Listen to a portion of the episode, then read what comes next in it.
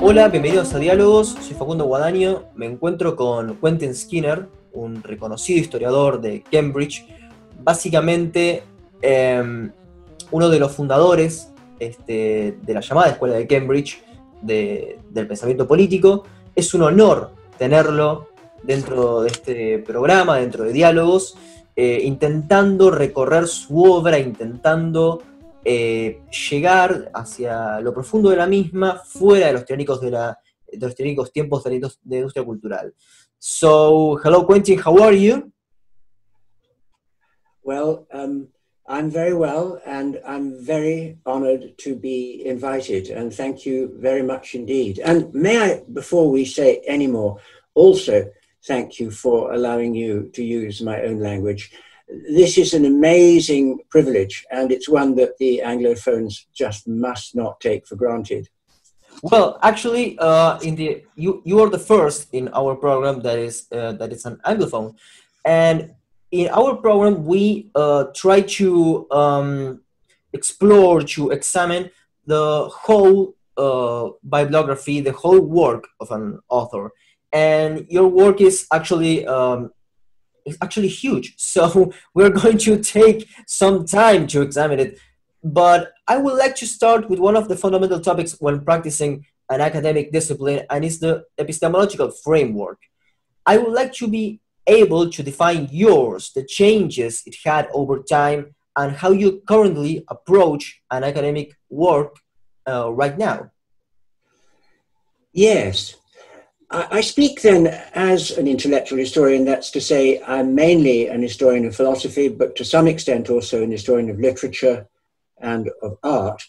And so I'm someone who's concerned with interpreting texts, but also explaining beliefs.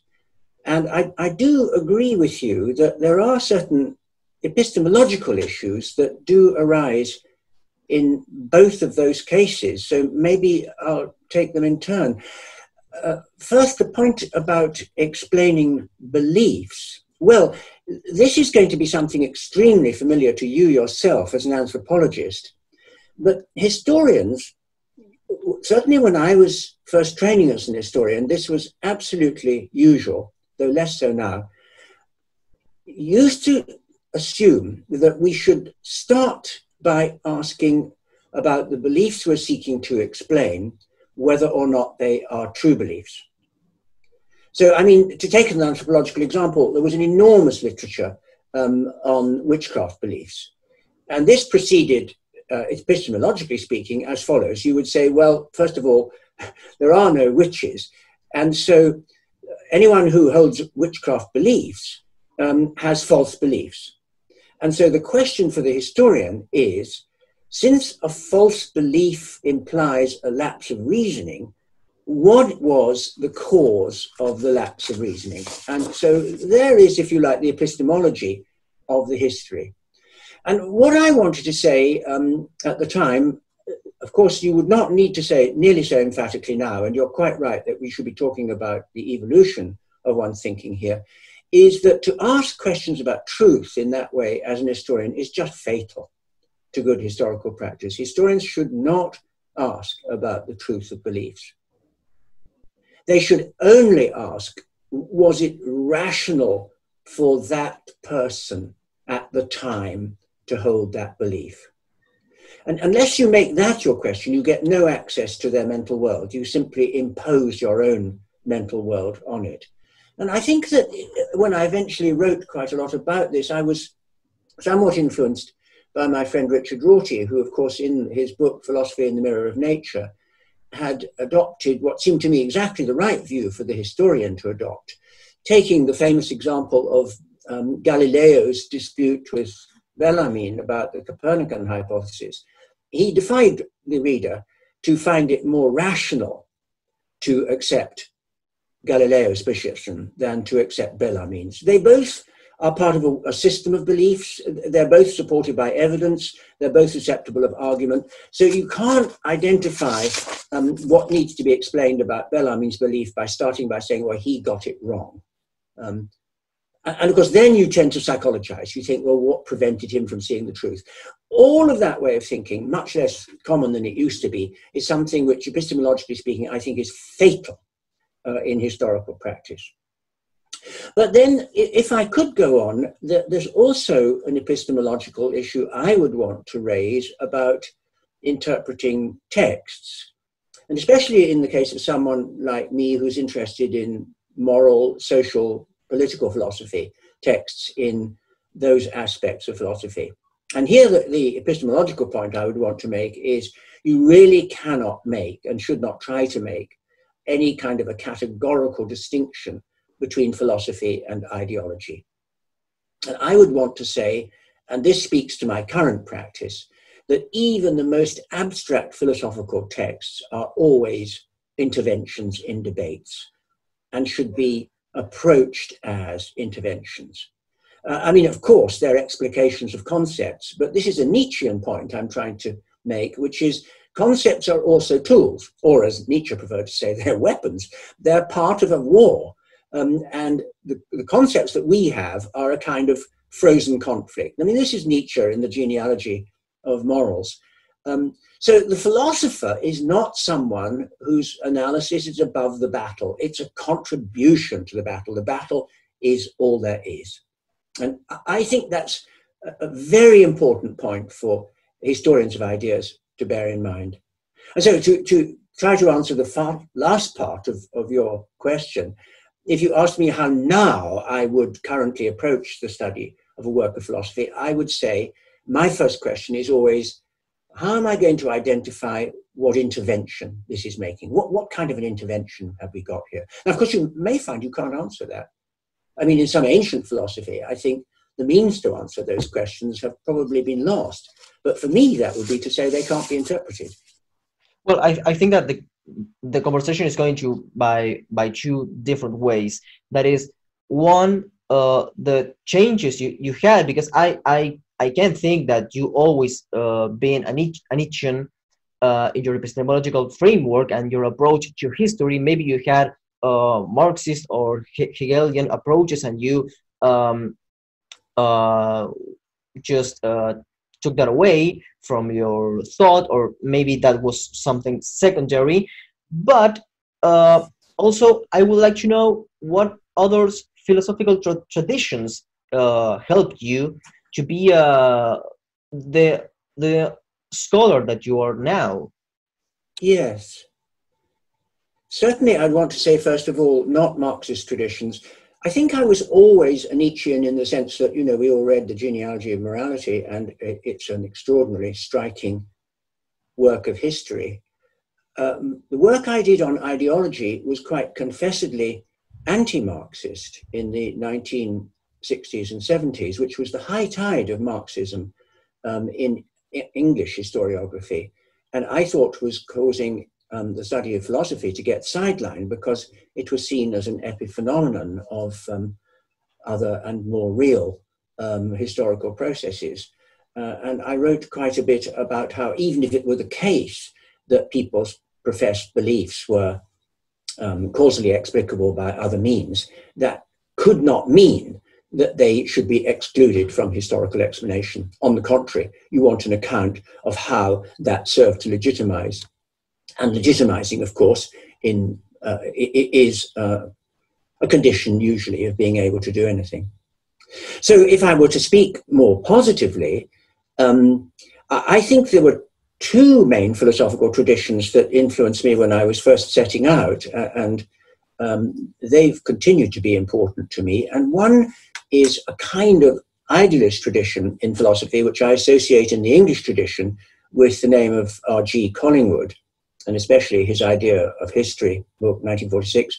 But behind him, the great figure of Benedetto Croce, especially the Teoria della uh, Storiografia of the 1920s. What they have in common, and which Collingwood is to some degree taking from Croce, is that philosophy should never be thought of as a discipline which is distinguished by asking a certain set of questions.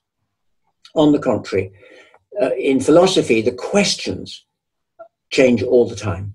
And the answers change, partly because the questions change. They're not rival answers to one question. You should think of the interpretive task, therefore, as recovering the specific question to which you can think of the text as an answer.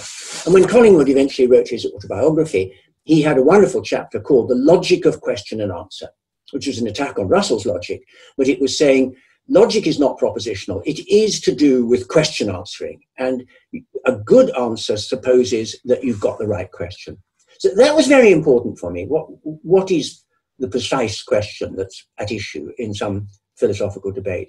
But far more important for me and for my generation, and perhaps especially in Cambridge, was the enormous brooding presence of Wittgenstein, who had died in 1951. And of course, I went to Cambridge as a student in 1959.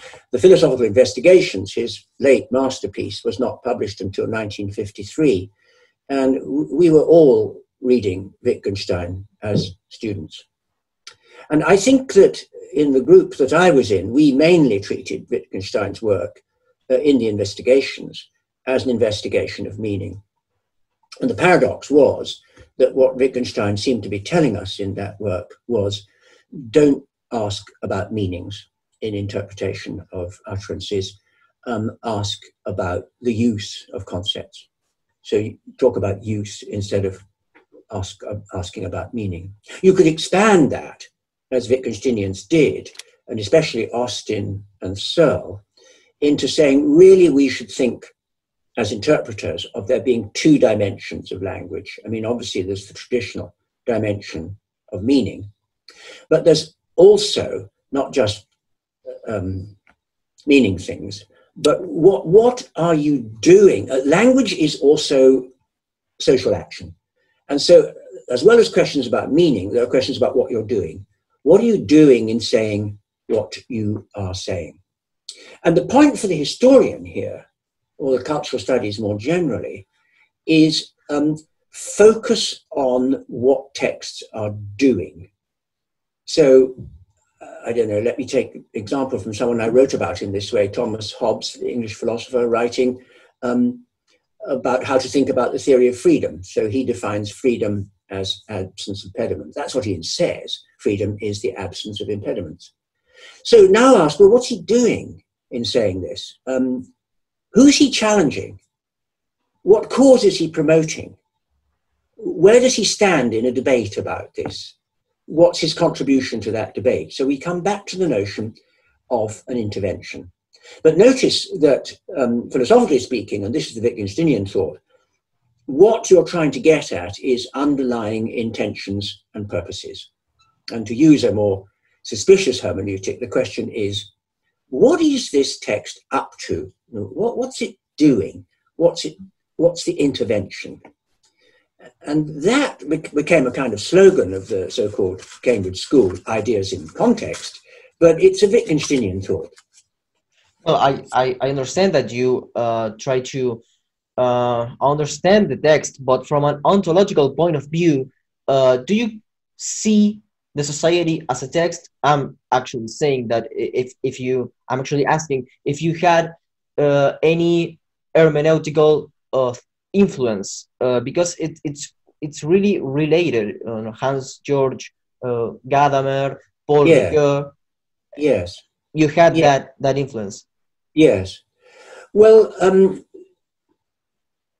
Gadamer's text was important uh, to me later. It was not translated until 1960, uh, um, Wahrheit und Methode. Um, but of course, it's a very Wittgensteinian text.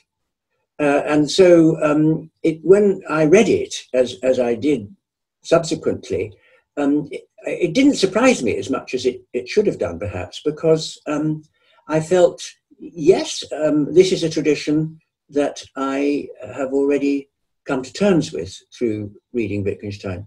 Ricoeur was another matter, um, uh, and I, I, found that when I subsequently engaged with Ricoeur's work, um, I was more critical of it, uh, um, but not perhaps in a very interesting way, except that I was more than more interested than he was in questions about the recovery of underlying intentions.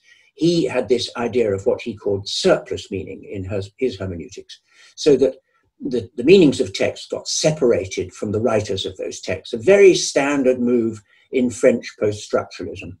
And I was always extremely opposed to that because it seemed to me that if what we're trying to offer is the interpretation of a text, then that is authorial.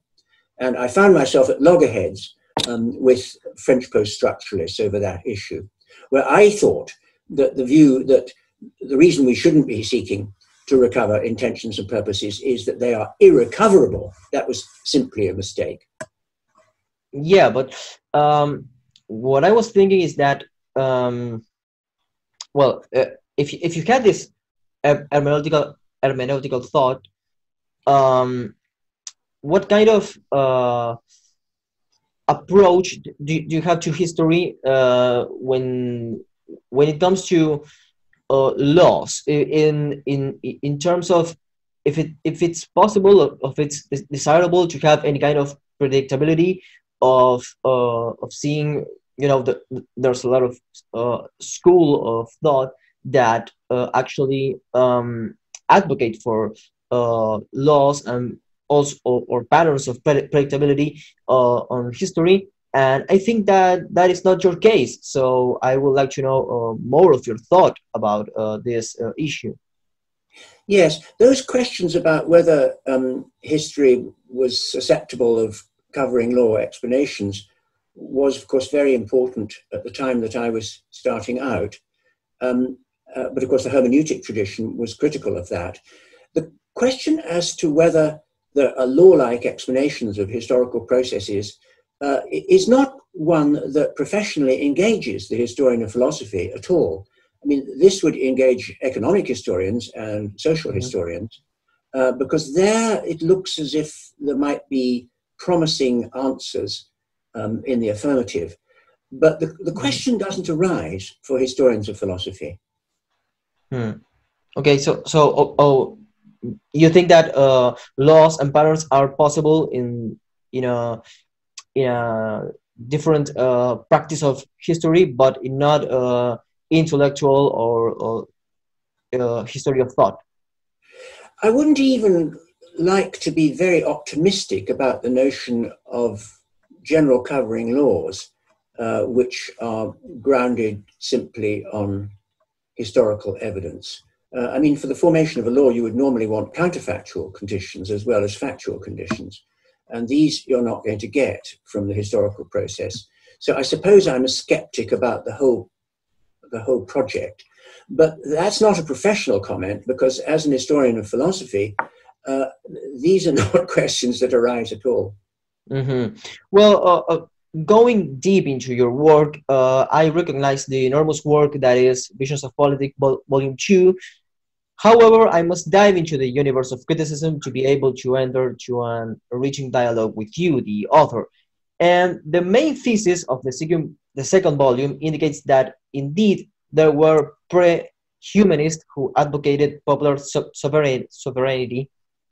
However, some historians, such as Mark Jurdjevic, point out that this was already the case in the signori or signoria, and the properties by which prehumanists are defined do not necessarily respond to republicanism since there is no systematic theorization of it. So I would like um, a reflection of you about this comment. Yes, that's well. That's a large historical question. Um, I should start by saying that my studies of the writers whom I called pre-humanists uh, in my book, *The Foundations of Modern Political Thought*, uh, were written against an historio- historiographical background in which the republicanism of the Renaissance, the republicanism that you find in Machiavelli's Discorsi or in Guicciardini, um, was taken to be um, originally an early 15th century phenomenon.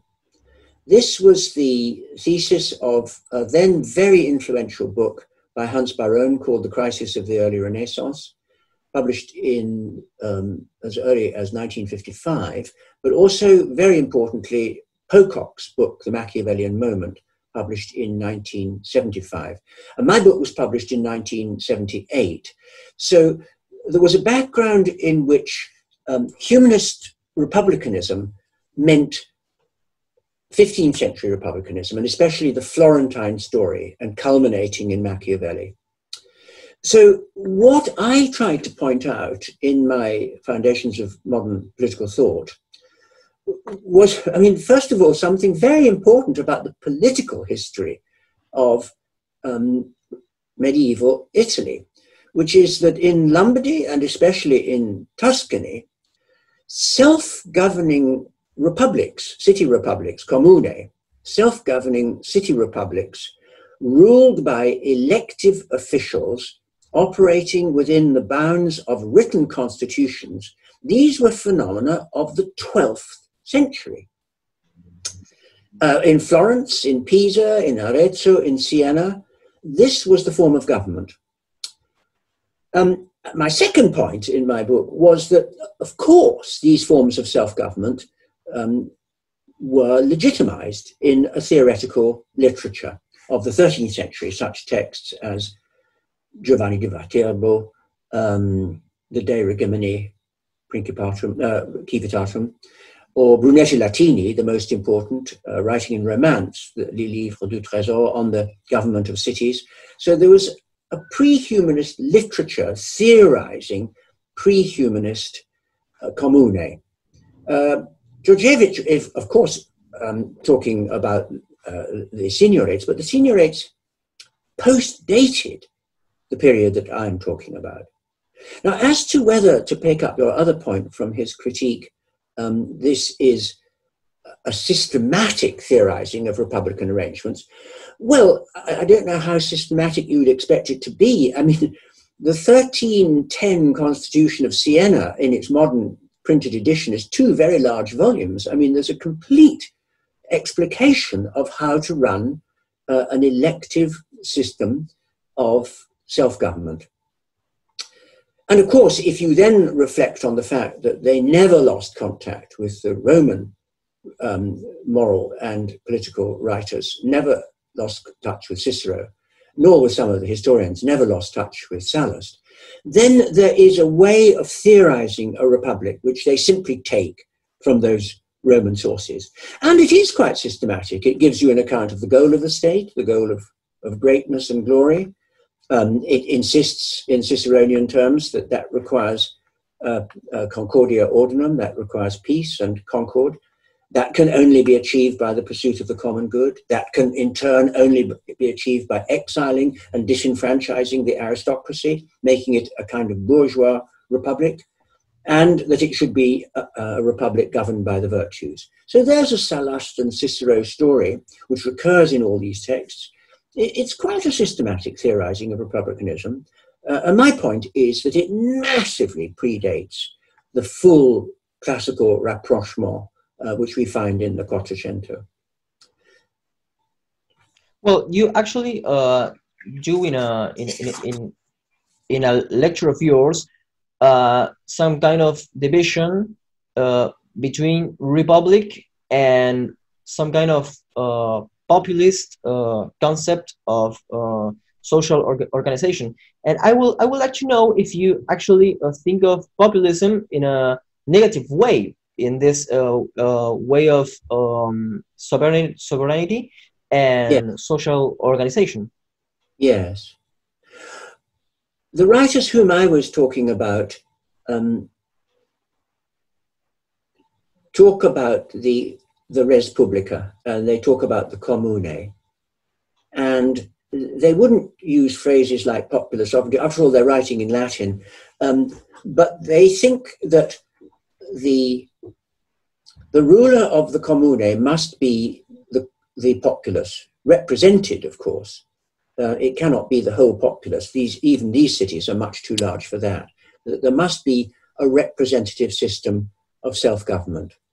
And uh, they wouldn't use the word sovereignty. I mean, that would have to be imperium um, in Latin. Um, but they do believe that not merum imperium, which they would think applies only to the Holy Roman Emperor, but they do think that the commune have imperium. That's to say, they can legislate for themselves. and no one can challenge that legislation insofar as it applies to the commune.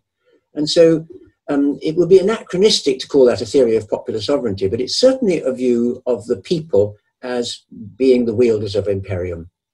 Well, well, yes, I, I, I was actually referring to some words that you used in the lecture genealogy of the state. And, oh yeah, yes. Uh, so, so I, I was thinking of of that kind of populism, and in a in a history of that concept, and, and of course it's genealogical. Um, there is some uh, negative concept of populism, and I uh, and I must yeah. uh, uh recall Gianfranco Pasquino that uh, says that actually every uh, every state is populist because every state has the sovereignty of the of the of the people. So there, there's always uh, populism, but uh, in some uh, scholar scholarship discussion, uh, there is this thing like populism as a substantial thing uh, that is negative or positive and is that kind of division. So that was uh, my um, that was the direction of the question. If you yeah. see this uh, sovereignty uh, as a uh, some kind of pre-populism, and if you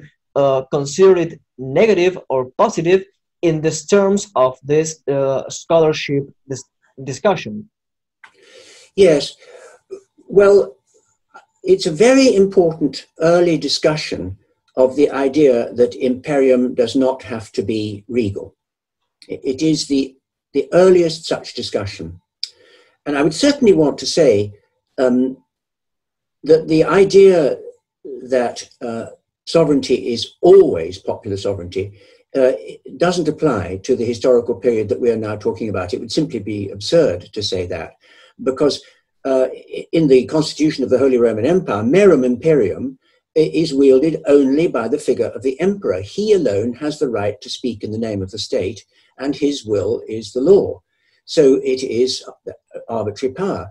That is a form of sovereignty which runs through the European tradition. I mean, after all, that would be how the French would have thought of themselves in the 17th century. The will of the king is the will of the state and the, the people are subject to that will.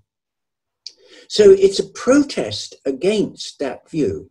And it becomes very much more important, of course, in the later 14th century when the legal theory of corporations is brought to bear on it by writers like Bartolus, where the question becomes who is the agent of the state? Because the, the idea of the state as the name of a fictional person, as a corporation, um, which cannot speak, but is nevertheless the owner of sovereignty. And there is a representative who speaks in the name of the state. That is a quite different theory. Um, and there, of course, it could be that uh, a single sovereign can speak in the name of the state, or the people can speak in the name of the state. Uh, but that would be a completely different theory, and not one that was available to the writers whom I'm talking about. Well, uh, doing this concept of uh, of state uh, opera- operative um, in, in, in terms of, of doing this, um, this concept uh, in a way operation, uh, in a way of uh, try to uh, see this concept. Um, do you still think in the state uh, in a in a in a genealogical way in a in a in a, in, in a way that it's uh, constantly being uh, thought that is constantly being constructed because i when when i when, when i uh, saw when when i when i heard your lecture about the state it kind of uh, had some hegelian re- reminiscences of the state being constructed in the in a in a subjective way uh, by the individuals not only yeah. by the head of, not, not only by the head of, of, the state that is of course important but by the individuals and it's not a static concept so uh, how do you think the state today do, do you think that has some properties that that are static or do you think that it's a concept that it's, it, it's constantly uh, moving and it's being uh, thought uh, again and again? Well, I think that genealogy is the only way to answer that question, as you imply. What I'm struck by in contemporary debates in political science about the concept of the state is that we are living in a, a kind of a post Weberian uh, mm-hmm. setup in which no strong distinction is made between the state and the government. And it's, as it were, an empirical view of the state. The state is the name of the apparatus of power that has a monopoly of force over a particular territory. So there's something like a Weberian definition of the state. And there's a genealogy of that way of thinking about the state. And when people now talk about the state, they usually mean the government.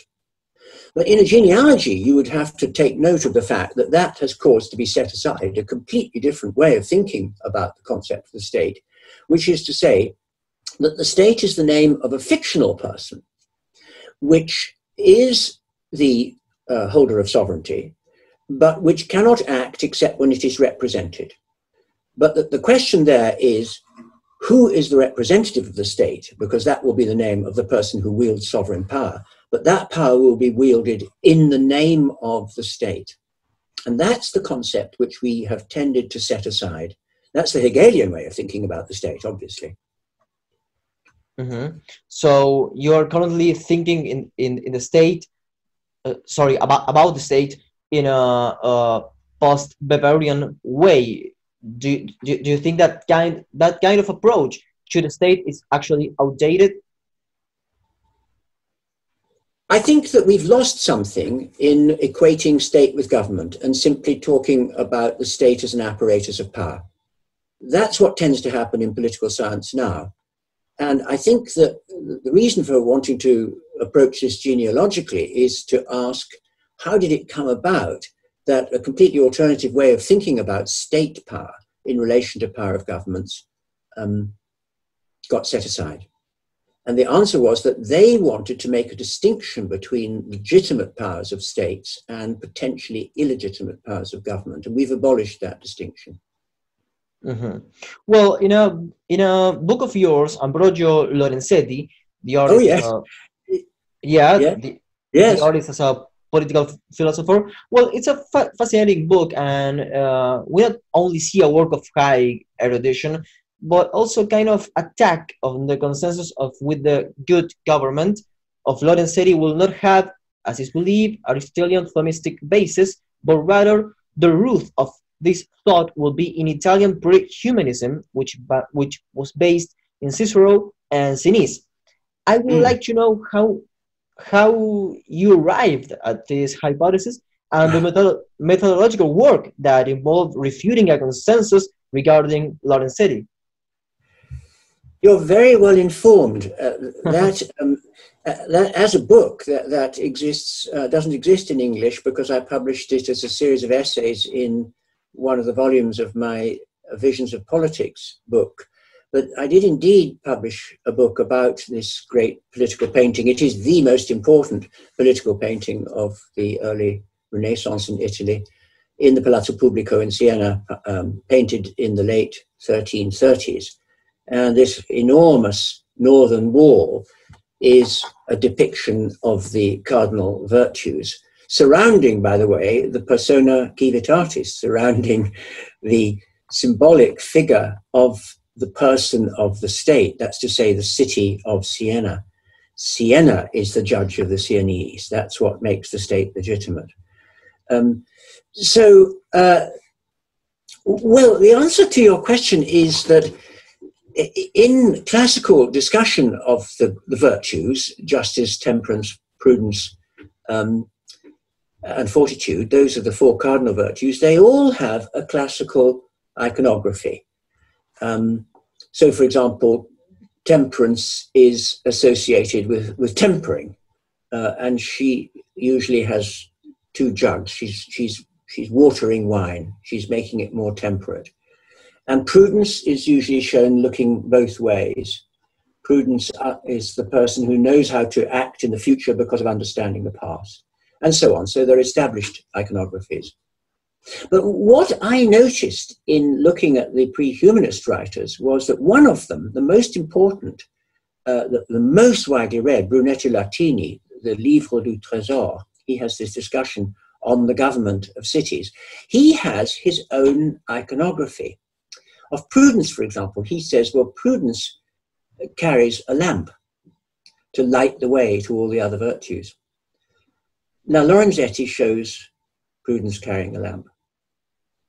Um, Latini also says, well, temperance, it's not a quality of tempering, it's a quality of timeliness. And so Lorenzetti shows temperance holding an hourglass, a clock. Um, furthermore, Latini says, we can associate the cardinal virtues with precious stones. They're precious, the virtues, and so they're like precious stones. So fortitude is like a diamond. Lorenzetti shows the figure of fortitude with a huge diamond on her breast. And uh, Latini says, uh, justice uh, is like an emerald. Uh, and of course, an emerald is green, and Lorenzetti shows the figure of justice entirely dressed in green. Now, what I'm saying is the entire portrayal of the virtues in Lorenzetti's great work are taken from one specific text. Uh, they're taken from Latini. And that provides the whole program. That was my contribution to the discussion. There's a program for this fresco cycle, and it comes from a particular text, and this is the text. And nor should that surprise you, because Latini, who was uh, Dante's teacher, of course, was one of the, the great pre-humanists of the late Trecento period and would have been, his Tresor would have been taught in the studium in the early 14th century. It would have been, it was the most widely circulating encyclopedia of the Trecento. So it's not at all surprising as the source. But my point was, um, if you wish to understand where this set of ideas comes from, it comes from one particular text. Well, uh, actually, there's a book that is fundamental to comprehend uh, your whole, uh, well, not your whole, but as an introduction, at least for Quentin Skinner, that is Liberty Before Liberalism. And it's a book that I actually read a lot. And there's a paragraph that piqued my interest, my interest considerably, and I had to read it. That, and it says uh, the, the coherence of the neo-Roman theory of free cities and free states which was later overshadowed by the liberal analysis of freedom, considering it as the absence of coercion. This is, for me, fundamental in this book. So I would like your reflection on these two vision, visions of freedom, and with all possible nuances, and with the danger of incurring in an anachronism, which one do you consider applicable to a modern society? Because freedom it, it's still a, a problematic uh, word. Yeah. Thank you. You, you pass from a book of mine which has not been very widely read to one which I think is in about 20 languages by now, the mm-hmm. little book called Liberty Before Liberalism. Uh, it's in Spanish, I think, isn't it? Yeah, yeah, yeah, yeah. Yes. Um, so uh, yes, uh, th- that is a book I would be delighted to talk about. Um, well, of course, I give you a piece of advice as a younger scholar. If you want people to read your books, keep them very short. Shorter books have more readers. well, well I, I talk. Book. It is actually a short book. I talk about something, as you say, called a neo Roman vision of freedom. And I, I call it neo Roman uh, not Republican, uh, because it was held by many people who were not Republicans at all. Um, it comes from Roman law. And then it passes into common law and thus into the Anglophone tradition, Anglo American way of thinking about law. And what I'm calling the neo Roman view of freedom was more or less unquestioned in legal jurisdictions up until modern times. So let me say a word about the Roman law, um, which is the source for this way of thinking about freedom. And everybody cited it. Um, the, the Roman law, the digest of Roman law, begins by saying, well, the law is about um, persons or goods. And so we have to start by asking about persons. And so the Roman law begins, de personis. And the first thing it said is, right, well, there are two types of persons. You can be a free person, a liber homo, homo, of course, meaning man or woman, or you can be a slave, servus. Now, that distinction, of course, is vital in an ancient system of law because Rome is a slave society and slaves are outside the law. So it's crucial to know what is a slave because then that, that mm-hmm. is a category not going to be considered. Well, a slave is said to be someone who is subjectum dominio, someone who is in subjection to the power and hence to the will of somebody else. So a liber a free person, therefore, if everyone is either a slave or a free person, must be someone who is not subject to the mere will and power of anyone else, but is able, on the contrary, to act according to their own will, and is thus able, as the law says, vivere libet, to live as they wish.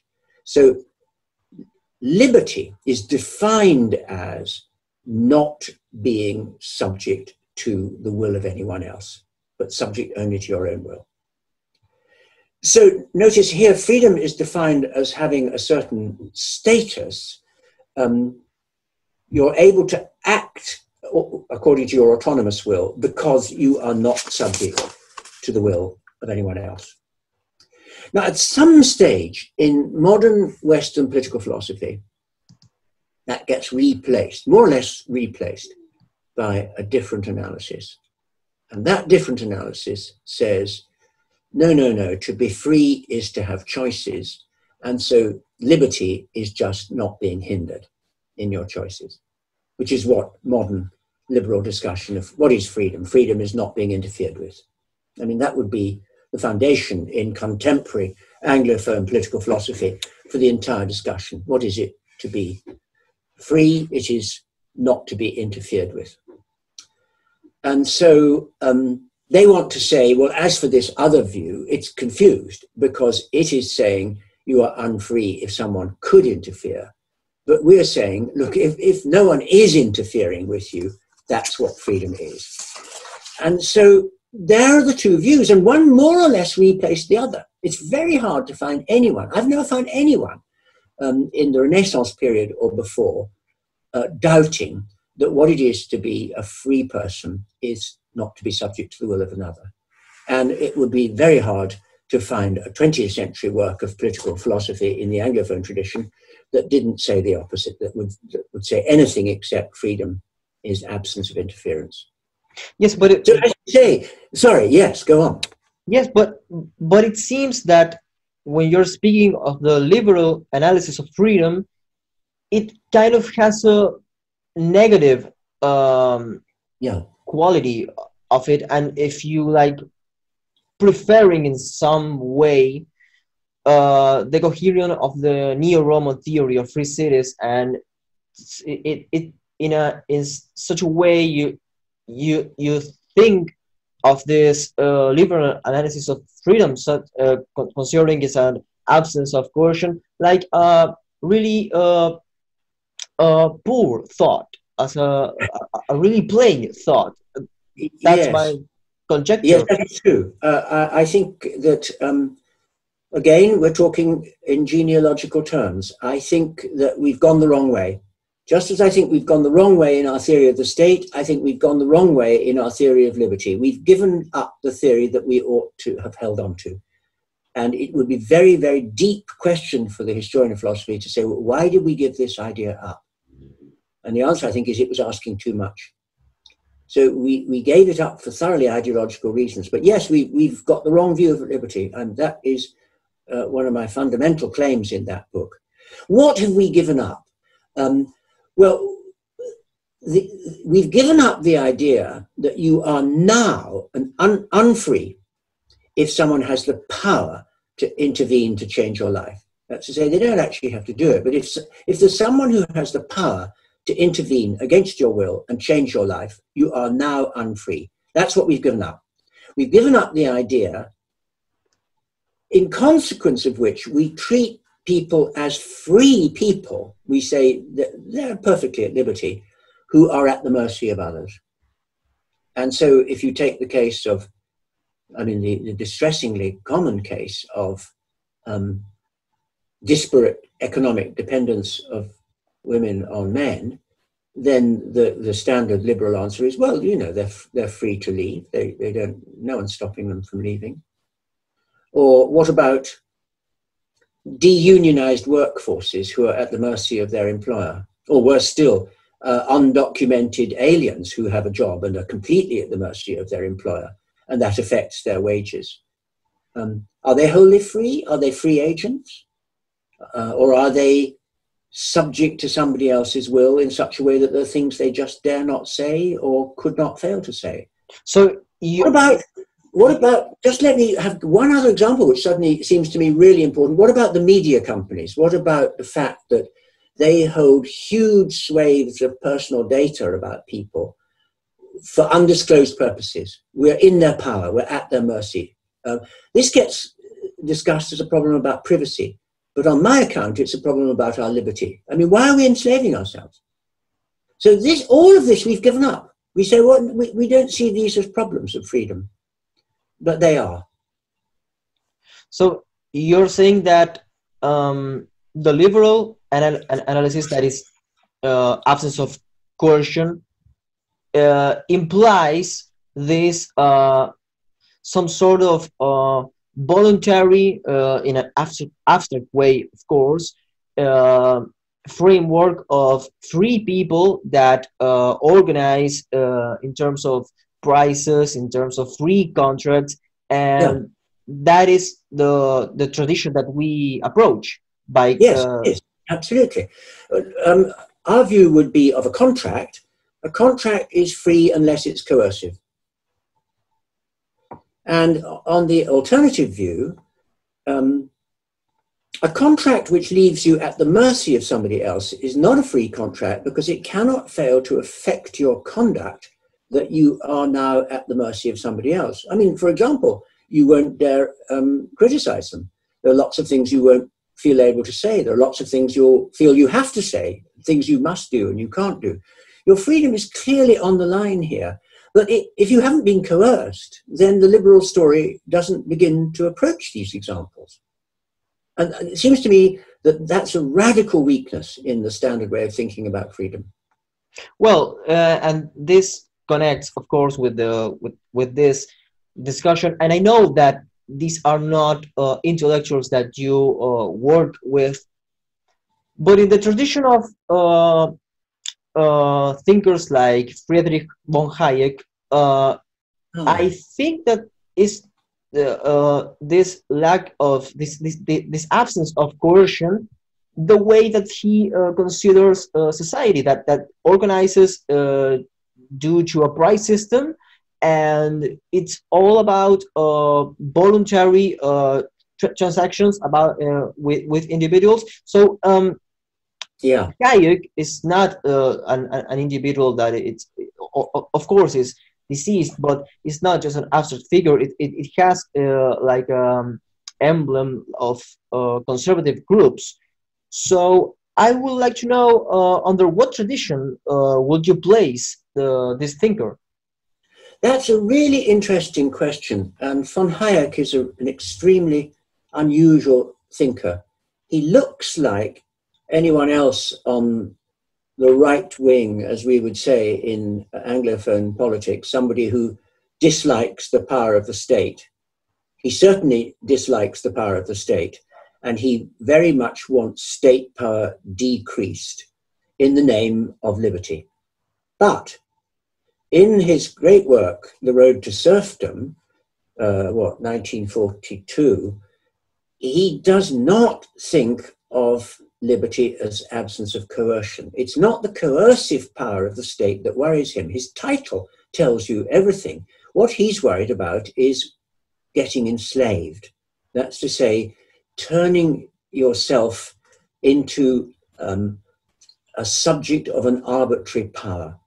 So it's the capacity of the state to make you subject to its will, which is what he dislikes. Uh, what he is pleading for is independence, not for non coercion. He wants agents to be independent and independent above all of the state and dependence upon the state. He then has a lot of moralistic stuff about how dependence is bad for your moral fiber and so forth. But it is a very interesting instance of the way I'm talking about freedom used to ask questions about the state. So yes, he's he's um, he's a remarkable thinker. But where I would completely differ from him is that if you're going to take seriously the idea of liberating people from servitude, for example, to their employers or their partners, or, for example, the relationship of the poor states of the world to the rich states of the world as a condition of dependence, then you're going to have to have a very powerful state because the state is going to have to help people to liberate themselves from um, conditions in which they are uh, virtually enslaved or actually enslaved. Well, he he was saying that uh, England or uh, the United States, if they will go into this, well, it, it, it was the welfare state period, but he yeah. called, he called it uh, socialism, and uh, if the if these nations will go into the uh, into this uh, journey into this uh, into this road uh, it will be a totalitarian um, uh, state and yes. that's not abstract that that that, that it's a, a really uh, concrete thought that never realizes in the in the re- real life so that yeah. that's the difficult that that's the difficult i have um, considering Hayek because he is not a neo-Roman, is not a pre-humanist. He's thinking in the, in the 20th century with a with a state that is being uh, transformed, and it has some uh, considerations about freedom that is uh, absence of coercion, uh, just giving some coercion to a con constitution, and everything else is just uh, uh, the state um, just um, making uh, just like noise into the price uh, system on a, on a coordination of individuals. So how do, do you see this conception of freedom in the context of the welfare state? How, how would you um, uh, uh, place uh, Friedrich von Hayek in this uh, uh, historical uh, period? Well, I treat the establishment of the welfare state in England as a kind of refutation of Hayek. Mm.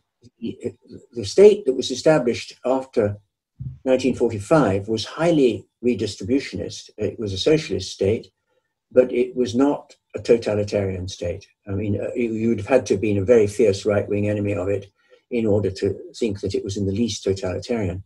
It was attempting to draw large numbers of people out of poverty, dependence, subjection, and give them means to uh, live lives that were not quasi slave lives. That was its aspiration. And it achieved that to an extraordinary degree. Uh, and that happened just in the years after Hayek was insisting that only a totalitarian state could do that. Of course, totalitarian, totalitarian states do do that, and the most extraordinary alleviation of um, poverty in the 20th century was the work of a state that you might think totalitarian, namely mainland China, uh, which um, performed an extraordinary social experiment of alleviating poverty and quasi slave conditions that, of course, was a great merit, um, but of a highly totalitarian state. But it doesn't have to be a totalitarian state that does it. It just has to be a state that's willing to re- redistribute. Mm. But the liberal state is not willing to redistribute. Mm-hmm. Yeah, yeah, I I understand that it, it's a it's a of course uh, reality actually uh, refuted uh, Friedrich von Hayek. That's what I think. Yes, yes but, I remember growing up through it and the establishment of um, free state health services and free schooling and free universities. Uh, the uh, opportunities that were given to people who'd never had these opportunities were extraordinary. Mm. That is really remarkable. But I would I would like to go to another author that you uh, actually uh, studied quite a lot. That is Machiavelli, and he oh, wrote the Prince with the but but Machiavelli wrote the Prince with the intention of being re recognized as a good citizen by the Medici, and I would like to know uh, what can you tell us about this uh, background? Yes, you mean the historical background to, to that? Yes, yes, yes, because the yes. The the motive of writing the prince that that that will uh sort of that, that will be a certain surprise yeah. for some people is the is the intention of being recognized um, as a good citizen by the by the yeah. by the Medici. Yes, I would tend to say that he wrote more with the intention of showing the Medici, as he says at the end of the book, how to heal the wounds of Italy. Of course, I see what you mean about his wanting to be seen as a good citizen, because he wants the Medici to see him as someone whom it will be worthwhile to employ, not just as a good hmm. citizen, but a good advisor to them. But the book is a work of advice directed to the Medici. And as I say, at the end, he says, Italy needs its wounds to be healed. It, it needs, and then the, I, this is never pointed out, but there's a wonderful pun there. The it, it needs doctors. Now, the Italian word for doctors uh, is medici. Hmm. So he's saying we, we need the wounds to be healed by the medici, by the doctors, and I can help you. I am the man to show you how to to heal the wounds of Italy. But just to say a word about the context of that, this book was written in 1513, and 1513 was a great year of crisis in Machiavelli's life, um, and he was desperate for, for political employment. He had been uh, in the Republic that was overthrown in 1512. He had been the second chancellor of that republic, very senior administrative position. And then when the French are removed from Italy by the forces of Spain, the French had been allies with the Florentines, and the Florentine Republic collapses, and the Medici, who had been exiled, um, return. And Machiavelli is then thrown out of power. He's accused of taking part in a conspiracy against them. He's imprisoned, he's tortured. Um, it's an appalling time for him. He's released uh, under amnesty, uh, and he goes to his farm, which he'd inherited from his father, south of Florence, and he writes The Prince. And this is the book that he wants the Medici to read. He dedicates it to the princes. Um, very unusual dedication because usually people would say to the prince, you know, I come before you with this worthless object. And he says, I come before you with this thing which you really need to read, and then you will know how, to, wound, how the wounds can be bound up. Yes, but I, I, I would like to operationalize, or operationalize the notion of virtue and fortune. And beyond that, are those are those concepts that are well used by Machiavelli useful, mm. say, for politi- for political science today, or are just ah. Well, that's very interesting. Um, they are the pivotal concepts in the book. The book is really about the contest between virtu and fortuna and I do think, to answer your second question, that there are recognizable political forces that Machiavelli is talking about here. Fortuna, of course, Fortuna is the name of a Roman goddess, and she is the one who has, as he says, most temples dedicated to her because Fortuna is chance. And um, it names the unexpected, things that happen just by luck. Good luck or bad luck. Fortuna is both good luck and bad luck. And it's about unexpected opportunities and unexpected catastrophes. Um, now, virtu is the name of the quality that enables you to cope with fortuna. So that's the relationship. Um, by the way, there's a sexual metaphor here which Machiavelli is very interested in. Fortuna is a goddess, so she's a woman. Fortuna è una donna. He says she's a woman. And so, what does a woman want? It's, it's a horrible metaphor, but she, she wants a real man, uh, the, manly man. Now, in Latin, there are two words for man, aren't there? There's homo, meaning man or woman, but there's also vir, meaning in English virile, the, the real man. And of course, virtu is the quality of the vir. And so virtu confronts fortuna. And here, underlying all this, is a very famous remark in Livy's History of Rome Fortuna fortes juvat. Fort, and we say in English, it's a, it's a proverb with us fortune favors the brave. Do you, do you have a similar saying? Fortune favors the brave. For, mm. Fortuna fortes adjuvat. So there's Machiavelli's thought. Thought. Fortune favors the brave. Um, or as the Americans say, you can get lucky.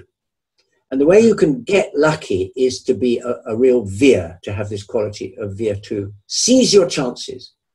Um, that's what Machiavelli says is the quality of virtu. Be bold. Well, one of the last letters that Machiavelli ever wrote, he, he says, I've been thinking about my life and I see that it is always better to act and have to repent than not to have acted. So, so there's virtu. It's the qual- It's an active quality of domination, of um, trying to seize your chance uh, and make fortune, make your fortune, as we say in English. How to make your fortune, how to get rich or get powerful. Well, in in in a sense, there is this um, popular um, saying that is uh, being in the right time or the right moment. Oh, yeah. it's it, yes. in, in Spanish it's, it's in the it's in the same yes. way. Yes. Well, underlying this in Machiavelli is this ancient idea that there are two kinds of time. There's there's time that passes, uh, tempus, um, but there's also what the Greeks had called kairos, and that is in timeliness. That, that's to say, seizing the timely moment. And that's what Machiavelli is talking about. It is um, timeliness. And the man of virtue is the person who knows when to behave in a timely way. And if you know that really well, that brings good fortune. Yes, and that is uh, actually easy to see if you operationalize that those notions in, in, in th those ways. In an easy example, that is the pandemic of COVID 19. You have to have virtue and fortuna. Yeah, yeah. Yes, absolutely. Now, as I say, I think that we, we can see some of what he's talking about, especially this idea of timeliness. Yes, yes, uh, and and I, I I agree I agree with that. So, uh, in a last question that I have, it's about another author that you write a lot and you gave a lot of uh, lectures, and it's Hobbes. And oh, yeah. you consider that he's not a, a Republican freedom, that he doesn't approach a Republican freedom, but a neo Roman one. And I would like to explore this particular argument. Well, I've written uh, a book about this. Uh, it's called Hobbes and Republican Liberty. And um, I think that's in Spanish. Uh, mm-hmm. Uh, that's a book of 2007. And there I trace an evolution in Hobbes's thinking about freedom because I think that in the Anglophone tradition, he is the pivotal figure. He writes three different works on politics, and the first was circulated in 1640 under the title The Elements of Law. He never published it, but he, he reworked it into his second book on politics, the De Cive, 1642. Now, in the elements of law, he still is thinking in part in neo-Roman terms of liberty and subjection, because he thinks that the relationship of the citizen to the state is one of subjection to the will of the state. He completely changes his mind about that later because he changes his view of the state and he thinks the state is the name of a fictional person uh, and, and, not simply the name of a power of government. But what above all he changes in his political theory is his understanding of liberty. Because by the time you come to his masterpiece, Leviathan, published in 1651, chapter 21 is called The Liberty of Subjects. And here he puts forward the claim that liberty is not being impeded. I think he is the first, he's certainly the first Anglophone philosopher who ever gave up the idea that the antonym of freedom is, is subjection and said straight off as a definition that the antonym of freedom is interference, Im- impeding someone. I am unfree if you stop me from doing something. That's all that freedom means. Freedom is just not being impeded. And he, he goes even further and, and has a very rigorous uh, analysis of the concept of freedom, which is to say, free, you're, you're, uh, you're free as long as you are not externally impeded. That's to say, an internal impediment might look like, for example, fear. Uh, so if I frighten you, if I coercively threaten you um, with some consequence if you don't do something, as a result of which you do it, have you acted freely? Well, most people would say, well, of course you haven't, because you've acted under coercion. Hobbes says, oh, no, no, you've acted freely. Because fear is not a restraint, it's a motive, and it's an expression of the will. And he takes the example in Aristotle of the man, it's in book four, I think, isn't it, of the politics, the, the, the man who throws his goods into the sea for fear the ship should sink. And Aristotle says, well, does he act freely? And he says, well, not altogether, um, because um, it wasn't his real choice to throw his goods into the sea. He had to do it. Hobbes says that's completely wrong. This is completely free action. He doesn't have to do it. He chooses to do it. Of course, he does it because he's frightened, but that's his motive for doing it.